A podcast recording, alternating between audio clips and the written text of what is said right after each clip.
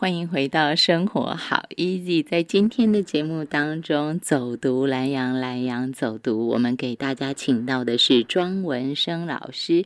罗东社区大学的老师，他从最初最初在宜兰社区大学，然后越讲越是兴味盎然，越讲越是有很多人发现，原来这样的行旅模式、行旅方式，可以让自己更认识脚下这块土地，可以让自己的五感大开。其实应该应该不能这么说大开哈，而是说我们重新拾回我们对于外在环境的感受。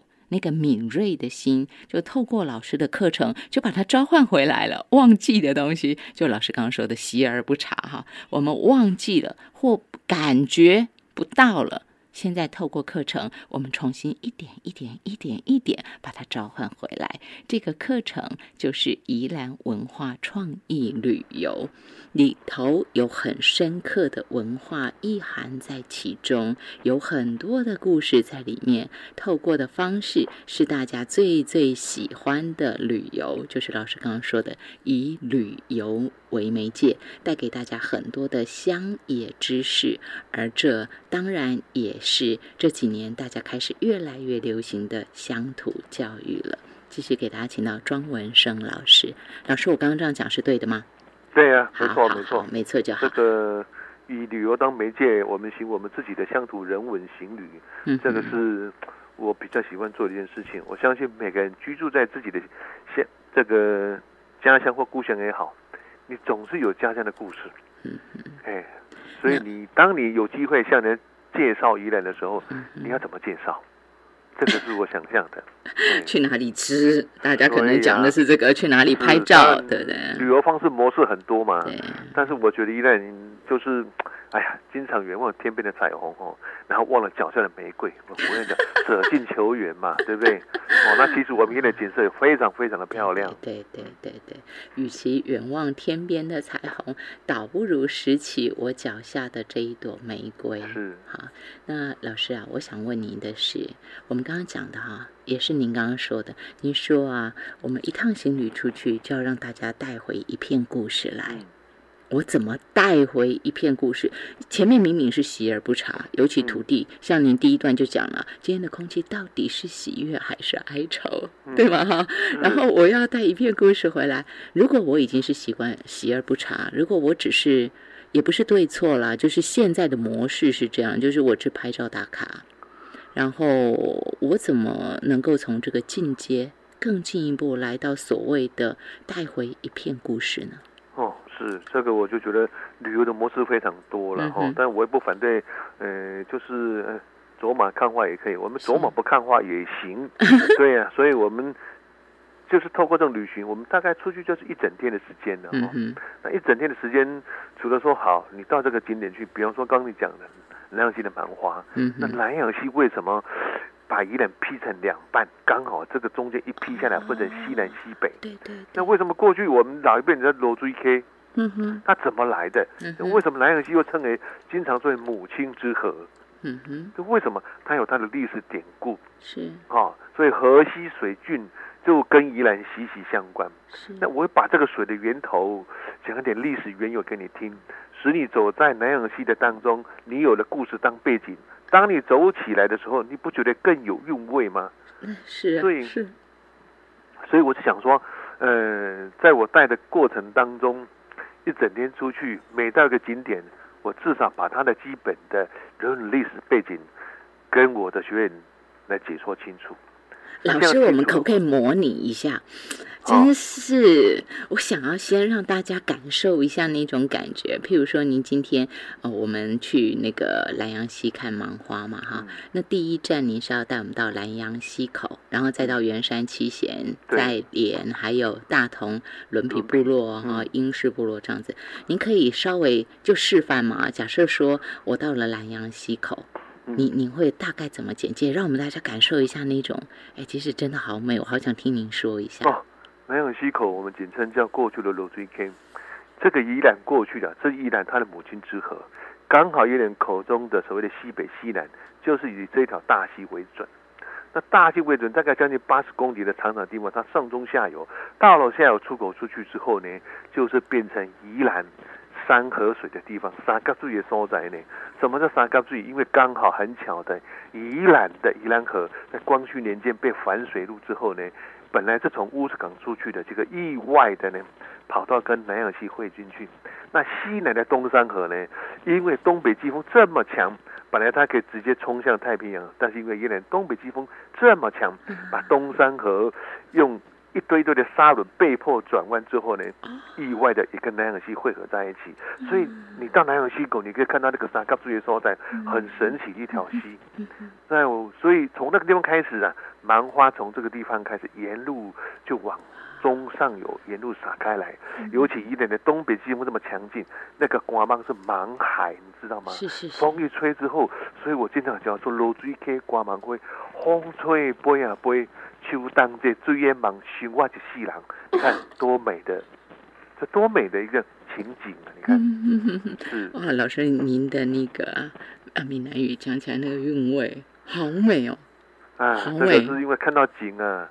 这个演讲叫触景生情嘛，你就油然而然的会讲出这些东西出来。是，大家可以想象了吧？这只是其中的一小点哦。而且老师在现场讲，一定不只只讲这个，他只是开个场，让我们感受一下那种感觉。老师，我真的那个光芒辉的壮阔哈，嗯，然后那个啊光芒辉的像是波浪一样，因为风很大嘛。因为刚好是东北季风吹过来，所以它沿着东北季风做，尤其是那个所谓的光芒灰一种田根之潮啊，是它颜色比较白又柔软，知道吗？对对，哇，那个吹起来真美啊，特美。那怎么办？之后大家都会很急着去拍光芒灰。十月份在那之前哈，要先报名上课，因为老师总共有八周的课程。是，我是两个礼拜上一次。嗯哼，对。老师，你这不会被抱怨吗？人家一定会说，老师，你问你为什么不每个礼拜带我们 去找？哦，这个我希望说带了他们之后呢，下次他们也可以带他的朋友、带他的家人，嗯，按图索骥的原路去跑一遍。哦，对，所以隔周，懂懂懂。对，老师，您的这个行程规划哈，每每一个点，像广王会的这个跑下，你刚刚说跑下来就是一天。对，基本上这八周的课程都是这样的设计，大概都是一天，是都是一天的时间的。哦，所以我们先去上老师的课，然后我们可以行礼如仪的复制，带给我们最爱的家人或我们的好朋友。老师啊。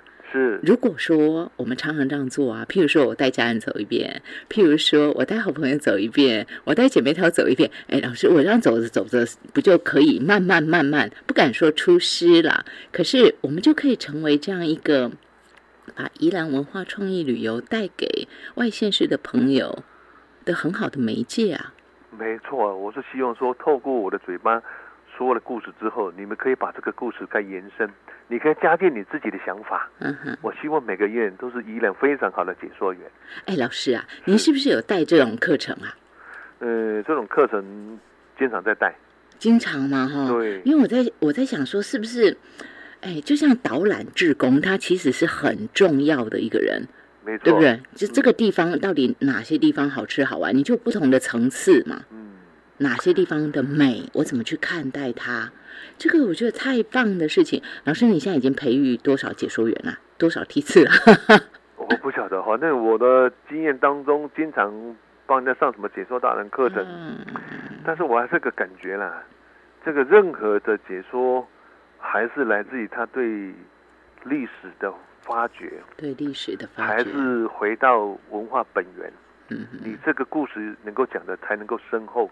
嗯嗯，哦，那否则的话，我一般听到的解说，资讯式的解说是不必的，因为那个我我是觉得，那我看 D M 就好了，干嘛？哎，但是资讯资讯的解说应该会是最最容易上手的解说了，嗯，对不对？一般来说嘛。所以我经常讲说，你对历史，你的解说，你生活在这片土地，你过往的生活记忆，嗯，讲出来能够让人家共鸣。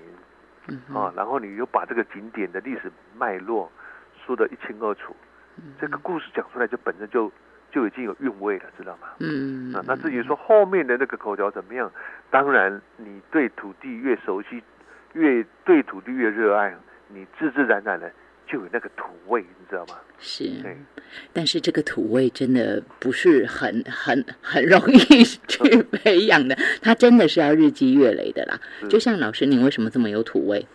就是因为您把宜兰当成您田野调查的对象。哎，大家都大家如果做过研究生，就知道什么叫田野调查。嗯，哦，那个真的就是你归心弄的呀，归旁弄的呀。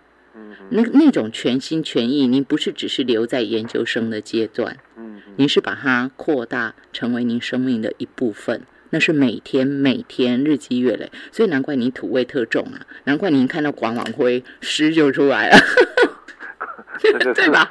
很很自然的，这这，真的是每天走在一点的田野啊，它那个四季的变化都在你的这个眼中看出来的，这个。这这个人会抒情，就是因为景给你的感受嘛。所以我经常讲，说这个课程之外，我还要教学员说，你要懂得人跟环境的互动。嗯，环境有什么方式，你你怎么对他，他其实会对话的，知道吗？嗯哼，对呀。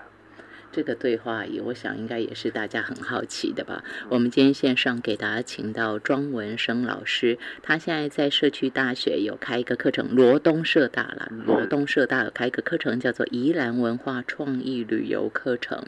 我想，只要大家对于所谓想要成为解说员，我想应该也有一些朋友是想当解说员的。那我想。资讯的解说，就老师刚刚说的，其实资讯解说很多啦。现在尤其大家可以拜谷歌大神，什么东西拜不到呢？都有。但是那个不是最深刻的，那个土味要怎么来？我想大家去上上庄文生老师的课程，然后再来就是，如果你不志在解说，你只是希望把自己已经丧失的、曾经拥有的那个能力，但是丧失了的对土地的热爱、热情，或者是那个。